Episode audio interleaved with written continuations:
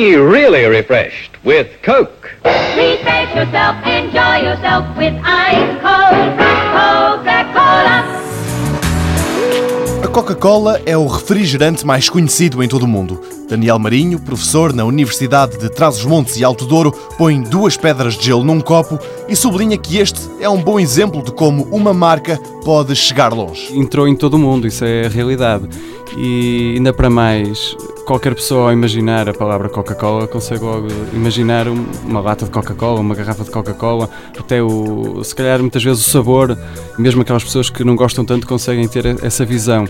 E eu acho que isso aí é que é o grande poder de uma marca, é ser capaz, sem termos a marca à frente, conseguirmos imaginar todo o conteúdo e todo o ícone do produto, no fundo esse símbolo a Coca-Cola simboliza bastante bem da globalização, mas também da forma como o marketing pode ser feito. Há também um lado mais sombrio em redor desta bebida. O facto de não fazer bem nenhum é uma ideia que todos estão cientes. No entanto, Daniel Marinho faz ver que, frente à Coca-Cola, os competidores nada conseguem. Todos os dias recebo e-mails a dizer que a Coca-Cola é bom é para desentupir os canos da cozinha, que destrói os ossos e que provoca uma série de problemas, mas o que é certo é que continua a ser vendida em grandes quantidades, toda a gente vemos em qualquer esplanada no verão, toda a gente eh, bebe a Coca-Cola.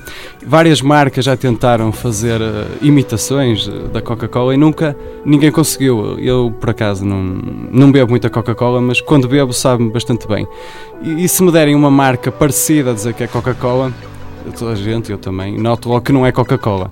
E eu acho que é o grande segredo foi manterem essa, essa mistura, essa fórmula química, essa receita de fazer a Coca-Cola que permaneceu única em todo o mundo. E depois, para além de tudo isto, é uma bebida capaz de nos dar boas histórias. O meu avô trabalhava no, no Canadá e lembro da minha mãe me contar que quando o avô, quando o pai dela chegava a casa e conseguia trazer Coca-Cola que não existia em Portugal, porque eram, eram outros tempos mais fechados. Aquilo era um sucesso enorme, todos os amigos iam lá à casa a provar a, a bebida e queriam experimentar e não compreendiam como é que em Portugal não podia haver que a bebida tinha que ser trazida, era quase como se fosse um milagre o meu avô poder trazer a bebida para Portugal.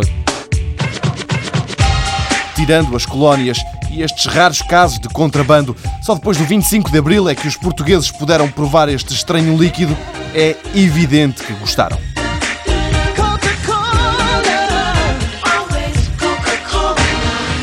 Mundo Novo, um programa do Concurso Nacional de Inovação BSTSF.